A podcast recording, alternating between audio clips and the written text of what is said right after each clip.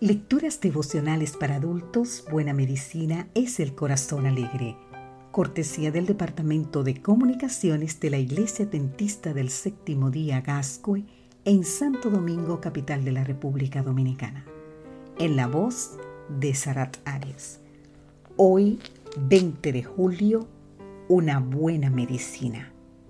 Leemos en el libro de Proverbios capítulo 17 versículo 22, El corazón alegre es una buena medicina, pero el espíritu triste seca los huesos. Por lo general, cuando nos enfermamos recurrimos a algún tratamiento con el fin de recuperar la salud.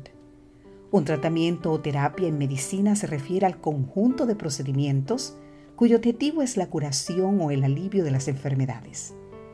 Una de las terapias más difundidas es la farmacología, que consiste en aliviar los síntomas con medicamentos. Frecuentemente, este tipo de terapias conlleva efectos secundarios y en relación con su uso existen algunos datos verdaderamente sorprendentes. Escucha, ¿eh? ¿Sabías que más de la mitad de los medicamentos se recetan o venden de manera inapropiada? ¿O sabías que el 50% de los pacientes no toma los medicamentos de la manera correcta? Como imaginarás, el uso indebido de los medicamentos puede tener efectos nocivos para la salud. La cita bíblica de hoy prescribe un medicamento muy eficiente que no provoca efectos secundarios negativos. Por el contrario, aquellos que lo utilizan ríen con más frecuencia y aumentan las defensas de su organismo. La alegría tiene un fabuloso poder restaurador. Esta potente medicina se puede encontrar en sus versiones más básicas, produciendo risas a través del humor.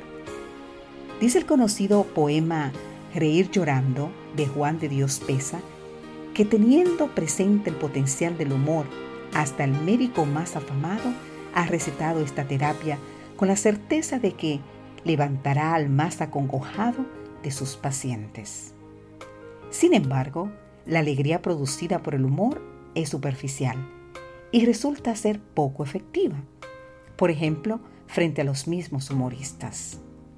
Por el contrario, en sus versiones más potentes, la alegría que va más allá de la risa ligera tiene un poderoso efecto no solamente sobre la salud física, sino también sobre la fortaleza mental y espiritual de las personas. El rey David probó este tipo de alegría en diversas situaciones, incluso cuando atravesaba conflictos y dificultades. Podemos leer más en el libro de Salmo, el capítulo 35.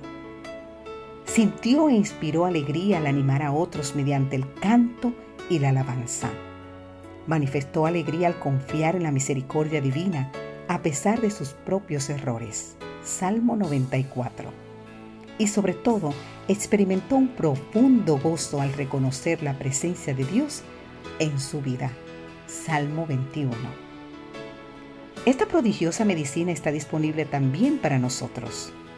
A través de la comunión diaria, la presencia de Dios puede llenar de gozo el corazón y producir efectos saludables en todo el cuerpo.